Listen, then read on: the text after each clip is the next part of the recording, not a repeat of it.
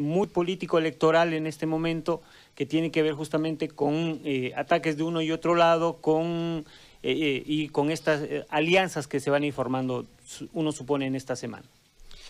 Yo lo tenemos en este momento contactado ya para empezar el diálogo al candidato vicepresidencial por la alianza Juntos de Yanine Áñez, a don Samuel Doria Medina, y le agradecemos mucho en este momento. Le voy a hacer una pregunta antes de entrar en materia sobre esto, que a veces es un poco tedioso, porque lo he visto activo en TikTok, ¿no? Eh, una, una plataforma de jóvenes y demás, lo he visto activo en una faceta que eh, en realidad no le habíamos conocido antes, con muchos TikTok muy graciosos.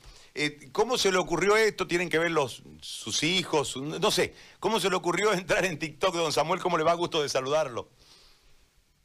Muy buenos días, eh, José Gary. Buenos días a su equipo y a toda su, su audiencia. Eh, antes de contestar el TikTok, le comento que he entendido o he aprendido que lo más importante de su programa es cuando uno se va porque el otro día he visto, después que me he ido, me han dado palo duro. Pero bueno, eh, si uno se mete a la política, tiene que estar consciente que así es. El tema del TikTok, eh, una de mis eh, compañeras de trabajo me insistía mucho en que entre en TikTok y a mí no me parecía, pero después me fui informando es la, red de mayor crecimiento en Bolivia y en el mundo. Y especialmente en esta época de cuarentenas y demás, ha tenido un crecimiento exponencial porque le ha permitido a la gente eh, darse, darse un espacio de, diversión. Y yo analicé y me di cuenta de que no es para poner pues discursos políticos o mensajes políticos, sino para ver las cosas de, otra manera. Y empecé, empecé haciendo eh, algunos videos y me ha ido muy bien porque eh, el que menos vistas ha tenido creo que ha sido 350 mil. Este video que están mostrando ha tenido un millón y medio de visitas. En fin, si uno suma los, las visitas que, que tengo en cinco videos, estamos por encima de los 3 millones. Y en, 30 a 40 días he ganado como 50 mil seguidores. Entonces, eh, creo que le he entendido eh, que no es para, para dar largos discursos, sino para cosas breves que le permiten a la gente conocer a eh, las personas en otras facetas. Entonces, eh, creo que por eso me ha ido bien el TikTok. Bueno, le aclaro eso del palo, porque no fue palo. Usted en un momento nos dijo que habían repartido siete, que Yanine Áñez había entregado 7 mil ítems y efectivamente no han sido 7 mil. Esto es lo que ella anunció porque según los médicos se habían repartido 5.600 en ese momento. 5.600. Entonces nosotros, yo le planteaba a usted, y usted me, me decía en medio de la entrevista, de que usted se había, había constatado que no era simplemente lo que le informaban, sino que usted lograba constatar y que había aprendido en su carrera política que había que constatar lo que decían. Lamentándolo mucho, el dato oficial del anuncio no eh, estaba en concordancia o en coherencia con lo que los médicos habían dicho que habían recibido. Es más, habían algunos ítems en el caso de Santa Cruz o algunos contratos en el caso de Santa Cruz que no habían pasado por el CEDES. Eso nos lo dijo a nosotros el director del CEDES, que habían sido directamente entregados por el gobierno en diferentes municipios, pero igual no llegaba al número eh, anunciado. Entonces nosotros decíamos, en el marco de un comentario, de que este, a usted lo hacen mentir porque le mienten. Es decir, usted sale con una, una posición en un número clavado, que lo dijo la Presidenta en uno de sus comunicados, pero que en realidad en, en el hecho no se no, era el número que ella había anunciado. Tal vez sería de forma escalonada que lo iba a entregar los ítems, pero en ese momento, a ese momento, e, en, ese, en ese día de la entrevista, no había llegado a entregar todos, eh, todos esos contratos. Y a eso nos referíamos nosotros. Ahora, desde esa, desde esa lógica, la pandemia es difícil de manejar, es un tema muy complejo, pero también hacíamos una sumatoria nosotros hace un momento, Samuel, sobre lo que había sucedido desde el 2015. Nosotros venimos en elecciones de 2015 por culpa de Evo Morales, ¿no? Es decir, el 2015 nos preparamos para referéndum sí, no. Después, cuando vino toda la aprobación del, tribunal, eh, se inventaron las famosas eh, primarias y seguimos votando. Después vino la, las eh, generales que terminaron en fraude y se terminaron anulando. Y en medio de todo esto, para consolidar el aparato de la dictadura, las elecciones judiciales. En todo esto nosotros sumamos más o menos, ¿cuánto? En plata, 500 y picolé millones. 500, ¿cuánto? 35. 535 millones de bolivianos hemos gastado en esos procesos por culpa de Morales. Y si uno lo analiza, nosotros hacíamos un juego, eh, si ponemos ítems de 10 mil bolivianos, más o menos, pudiésemos entregar 53.500 ítems, ¿no? Eh, en el caso de la salud, que es la urgencia. Y según la OMS, eh, nosotros necesitaríamos aproximadamente por cada mil habitantes tres médicos, lo que quiere decir que con... 11 millones 33 mil médicos. Con 33 mil médicos estaríamos en el marco adecuado. ¿Qué quiere decir? Es decir, por la tosudez política hemos estado sometidos a, un, a una permanente campaña y esto nos va a durar más o menos hasta mayo que terminen las subnacionales. Desde esa perspectiva yo le planteo en este momento, porque usted no participaba de las otras elecciones, de las anteriores, este, ¿cómo ha observado este proceso de tanto ir a elecciones? Porque ese aparato nos sale muy costoso a todos los bolivianos y hoy lo vemos lamentablemente traducido en esta situación económica de la salud que nos priva de un montón de, prestaciones para la gente. Eh, sí, José Gary, creo que es interesante mencionar que una característica de los llamados gobiernos del socialismo del siglo XXI es inventarse elecciones cada año, cada dos años para mantener en movimiento a sus aparatos partidarios y además para, para hacer que la población se eh, ocupe fundamentalmente del tema electoral y no se ocupe de, la gestión. Entonces, eh, eso hemos visto en Venezuela, cada vez había referéndum, revocatorio, eh, consultas sobre la constitución, elecciones, en fin. Entonces, eh, es una táctica, táctica que utilizan eh, estos gobiernos llamados del socialismo del siglo XXI y que obviamente no es buena para el país. El país tiene que ir a elecciones cada cinco años y después hay que dejar que el gobierno eh, gobierne y habrá que estar muy atentos a lo que hace el gobierno y no distraer a la población con permanentes elecciones y no gastar además eh, grandes sumas eh, como ha pasado en, nuestro país en los últimos años.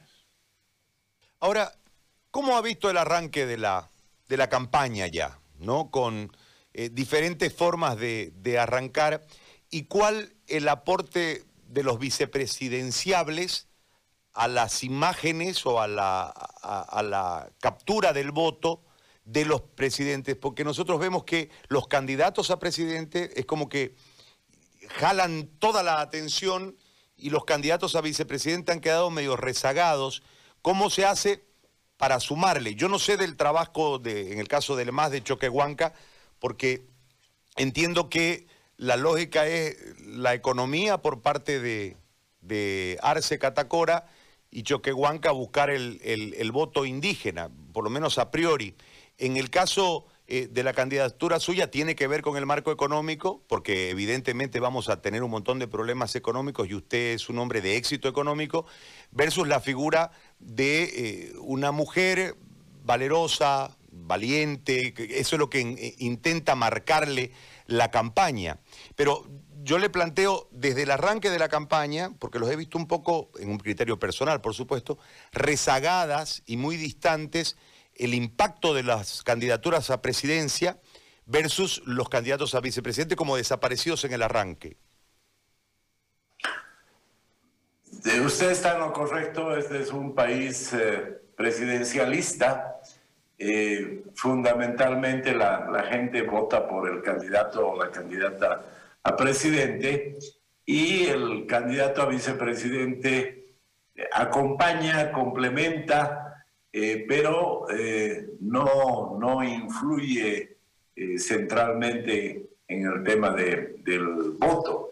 Entonces, en el inicio de campaña hemos estado con Janine Áñez en un inicio de campaña virtual que se ha visto en todo el país y eh, como usted menciona, eh, yo le doy ese complemento de, eh, de experiencia económica a la presidenta. La presidenta es una mujer que ha demostrado que sabe navegar en aguas de, de tormenta, que no se oculta, no renuncia cuando hay tormentas, sabe enfrentar los problemas y yo soy alguien que tiene experiencia en materia económica, amplia experiencia, eh, que le doy ese complemento. Ahora, pero le, le anoto algo interesante.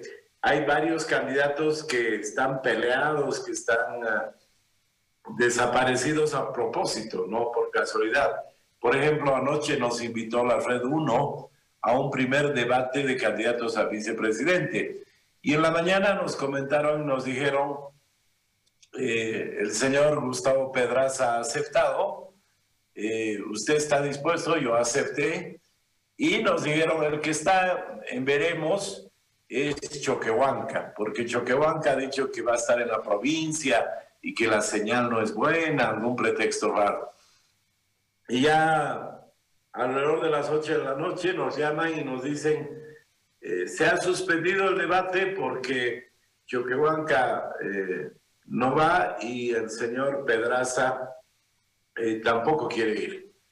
Entonces, eh, cuando en democracia lo más importante es la discusión de ideas, eh, la confrontación civilizada de las ideas y de los proyectos, hay candidatos que no quieren hacerlo, ¿no? Y yo creo que este es un punto muy importante porque en los últimos 14 años no había eso no había posibilidad de debatir, eh, te atacaban, no te dejaban responder.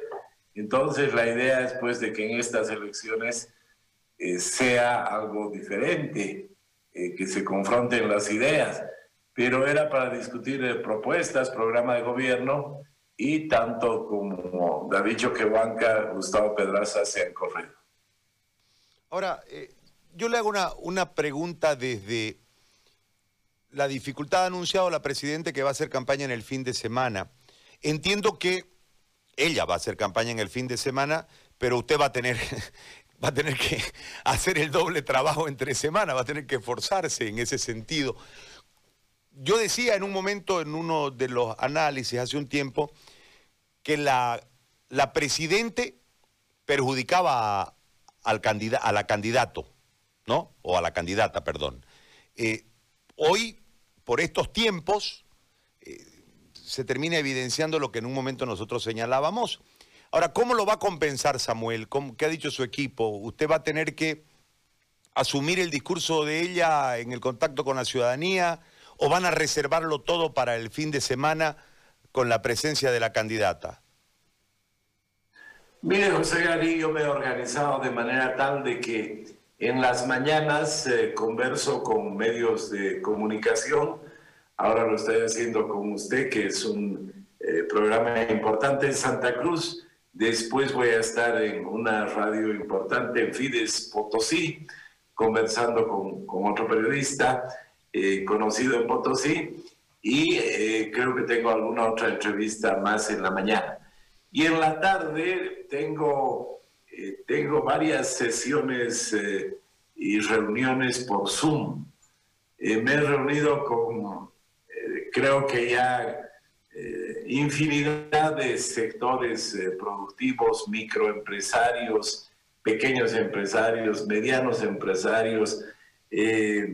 Por ejemplo, en el caso de Santa Cruz, me he reunido con sectores diferentes de CAINCO me he reunido con la gente que está en la parte comercial, la gente que está en la parte industrial, en el turismo, eh, así, y, y, en todo el país, ¿no? Eh, me he reunido con eh, los empresarios y productores de Chuquisaca, de Potosí, de Tarija, obviamente en La Paz, en La Paz hay varias cámaras nacionales, en fin, infinidad de, sectores y lugares eh, que se puede llegar gracias a la tecnología. Eh, entonces yo le diría, mi trabajo todos los días es en la mañana con medios de comunicación y en la tarde con reuniones con diversos sectores y el fin de semana no hay descanso, hay que seguir trabajando. Ahora, eh, de acuerdo a las encuestas, ¿el rival a tumbar es eh, Mesa? Porque pareciese haber llegado a un techo el MAS, empieza a perder, se le van desgranando los votos ¿no? al, al MAS. Parece que la no presencia de Morales genera sin duda una caída y la no, eh, el no manejo del poder genera un, un techo. Seguramente se va a desgranar más. Este, y, ahora hay que luchar por el segundo lugar, es lo que yo entiendo. Y lógicamente eh, la bandera es la cobardía de mesa, contra eso se ataca. Esa es la estrategia.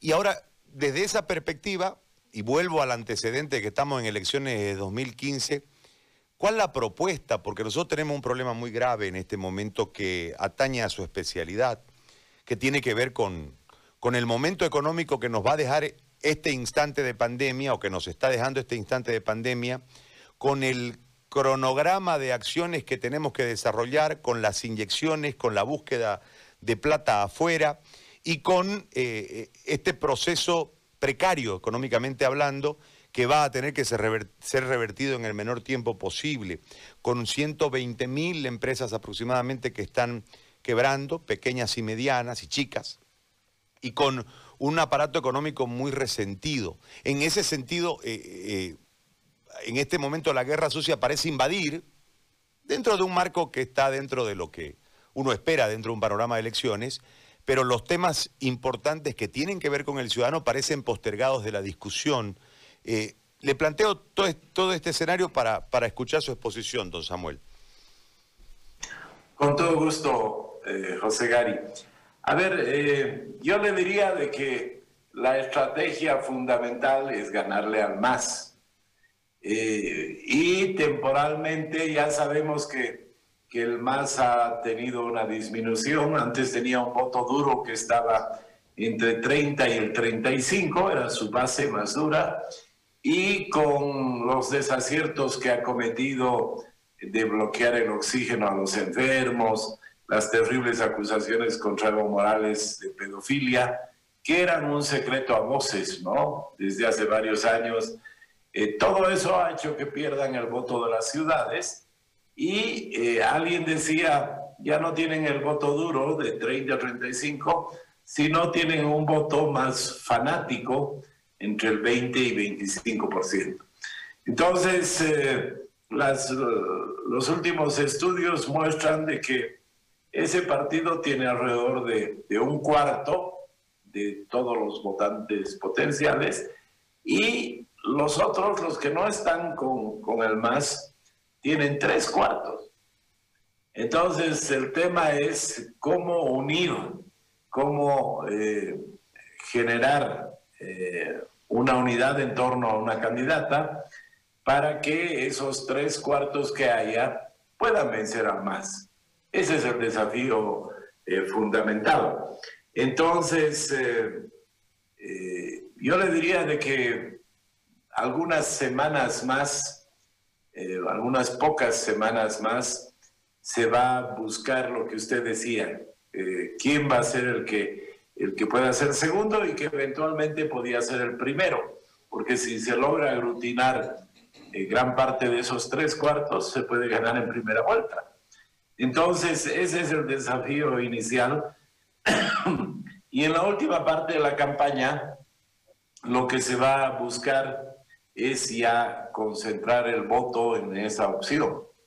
Entonces, ese es el, camino eh, y la estrategia que usted ha descrito muy bien. Eh, si quiere trabajar en temas eh, políticos, me avisa. ya, ya, experto. Ahora, el segundo tema, el tema económico. Eh, esta mañana todo el país ha escuchado la noticia de que el déficit fiscal iba a ser 20 mil millones hasta fin de año y que en junio, julio ya hemos cumplido. Para mí es una, un error de comunicación eh, de la gente del Ministerio de Finanzas.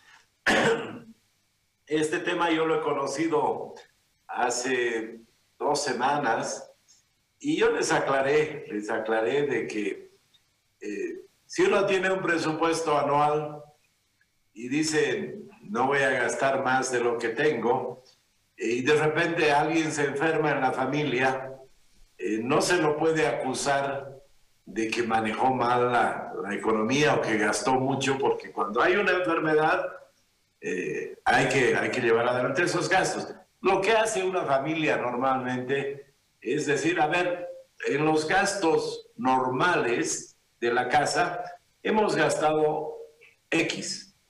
Y en la enfermedad que nos ha sorprendido, hemos gastado Y. Entonces, puede ser que hayamos manejado muy bien el, el gasto normal, pero esta enfermedad ha sido dura y ha sido un golpe fuerte. Así manejan, así están manejando todos los países del mundo. En todos los países del mundo dicen el déficit es tanto y el déficit COVID, así lo llaman, los gastos extraordinarios que se ha hecho por el COVID, han significado 5, 6, 7%. Entonces uno puede ver si se está manejando adecuadamente la economía y cuánto se está gastando en la pandemia. Pero a veces los ministros de finanzas nos muestran así un panorama eh, complicado porque, claro, a él le pide dinero las alcaldías, los ministerios, eh, uno y otro, entonces nos quieren mostrar una situación eh, complicada, no hay dinero para nada, ¿no es verdad? Cuando yo creo que el manejo de la economía, el gasto que se ha hecho este año, es incluso poco menos de lo que se había previsto y se tiene un gasto de alrededor de de cinco puntos del, del PIB eh, que tienen que ver con el COVID. Entonces, claro, si uno dice tenemos un déficit de 12%, que uno se tira para el suelo, ¿no ve? Pero si uno explica y dice el déficit es 7%, que es menos que el año pasado, y el déficit por el COVID, que es por una sola vez en la vida, es de 5%, y eso lo vamos a financiar con créditos, es pues otra cosa. Entonces, eh, a veces en el gobierno se meten autogoles con la comunicación, ¿no? Porque esa explicación eh, es la adecuada, es la que deberían hacer, pero salir con esas eh, noticias tremendas, nos hemos gastado todo lo que estaba previsto para el año. Obviamente, pues si uno se enferma, gasta más de lo que tenía previsto sin enfermarse, ¿no ve? Elemental. Pero bueno, eh, esa es la explicación del momento económico que, Ahora, yo tengo. Le hago una consulta desde, desde esta otra perspectiva más ciudadana, más, más del pueblo. Es decir, la gente va a hacer un comparativo porque la gente no termina de entender el por qué tuvimos la bonanza económica que tuvimos durante el periodo del MAS y responsabiliza de la bonanza económica al MAS cuando en realidad hubo un montón de factores históricos y creo que irrepetibles para que haya tanto dinero, ¿no? Eh, y lo compara con este momento, sin entrar a los análisis, es, el bolsillo, ¿no? Es, el, el, plato medio vacío y, como decimos aquí, comiendo como caballo de ajedrez, salta uno. Entonces, hay una, hay una cuestión ahí compleja. ¿Cómo se le explica a la gente que las situaciones y los marcos determinaron esta diferencia abismal entre momento y momento y que en realidad no hubo una gran administración del Estado ni una generación de recursos, sino todo lo contrario, versus esta situación absolutamente distante y distinta de la otra y con una serie de complicaciones que derivan directamente, más allá de los errores, que derivan directamente en la economía de, las familias. Eh, me parece que ahí puede generarse una, una situación de confusión de la gente y añorar al movimiento al socialismo. ¿Cómo se revierte eso en el pensamiento de la gente que económicamente no entra más que a un solo razonamiento? Tengo menos plata que antes. Yo, yo diría, José Gary, que eh, esta, estos 10 eh, meses donde está Yanine Áñez de presidenta en un interinato, eh, han, han generado ambas reacciones, ¿no? Ella está 10 meses y ha tenido que enfrentar una crisis en la democracia, una crisis en la salud, una crisis económica. En el país se han dado crisis en diversos momentos, pero nunca se han dado las tres juntas, ¿no? Eh, imagínate enfrentar tres crisis fuertes juntas en diez meses. Y hay mucha gente, como tú dices, que la quiere comparar con un gobierno de 14 años o que la quiere comparar con un gobierno de 5 años. Eh, no, no se dan cuenta que a Yanine Áñez le dijeron, usted va a ser presidenta por 90 días para llamar elecciones. Ella en veintitantos días nombra al Tribunal Electoral, le encarga que llame elecciones y el Tribunal Electoral dice, no, no en 90, 120. Y después viene la pandemia y dice, ya no van a ser en mayo, sino en agosto, en septiembre y finalmente ahora en octubre. Entonces, Imagínese que a usted le digan por tres meses, después no, tres meses más, no, dos meses más, dos meses más. Ni siquiera hay gente que quiera ir a trabajar al sector público. Si usted le dice, ven, vas a ser eh, ministro o presidente de esta institución por unos meses, nadie va a dejar lo que tiene por unos meses. Todos te dicen, no, si los eligen por cinco años, con todo gusto, pero ahora no. Entonces, eh, creo que, hay gente que se da cuenta de que no se le puede exigir a Janine Áñez eh, todo, eh, pero también hay gente que debe decir, especialmente en el área rural, creo yo, donde la pandemia no los ha afectado con mucha fuerza, donde no han tenido mayores cambios, deben decir, no, pues cuando estaba el anterior gobierno hemos mejorado, y eh, ahora hay menos, menos recursos. Pero en las ciudades y en nuestro país, más del 70% de la población vive en ciudades. Eh, yo creo que en este último tiempo eh, se ha acordado cuando Evo Morales decía, inaugurar una cancha es como inaugurar un hospital. cuando necesitaban salud, cuando necesitaban ir al hospital y no había espacio, eh, yo creo que la gente en todas las ciudades del país ha dicho, no, pues, eh, ¿qué clase de gobierno teníamos que hacía canchas de fútbol, estadios y no hospitales? Entonces, y así en muchos otros temas, ¿no? Eh, ¿Por qué no diversificaron la economía? ¿Por qué ahora estamos en problemas? Porque tenemos menos gas, porque el gas no vale tanto y todo eso. Entonces, yo creo que la población eh, en su mayoría se da cuenta y por eso ha bajado más. Eh, y el tema fundamental, como le decía, es eh, cómo se ordena los que no somos del MAS, cómo tenemos la capacidad de, de encontrar una fórmula donde no haya esa dispersión, porque esa dispersión puede beneficiar al MAS y en el extremo hacer que vuelvan. Le hago la última consulta porque entiendo que tiene que atender a otros medios.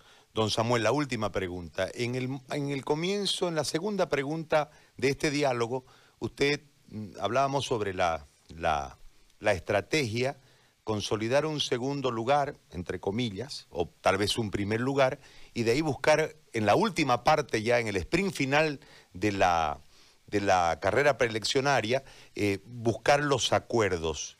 Eh, ¿Con cuál o con quién o con quiénes se puede vislumbrar la posibilidad de acuerdos para lograr capitalizar la mayor cantidad de ese 75% que no quiere al más en el poder y de esta manera tratar de buscar todo en eh, primera vuelta?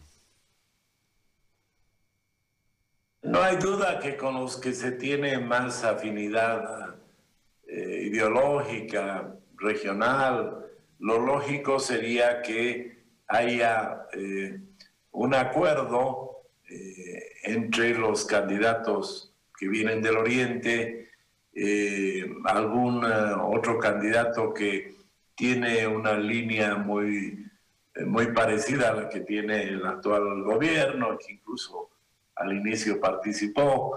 Eh, yo creo que eso es lo, natural y eso es lo que yo espero personalmente que suceda, José Gary. Don Samuel, le agradezco muchísimo por, por el tiempo que nos ha dispensado hoy. Muy amable, muchas gracias. Es un gusto siempre conversar con usted y eh, no puedo decir con su equipo porque solo hablo con usted, pero muchas gracias y hasta la próxima. Gracias, muy amable. Don Samuel Doria Medina, candidato a la vicepresidencia por Juntos, ha conversado con nosotros en esta mañana.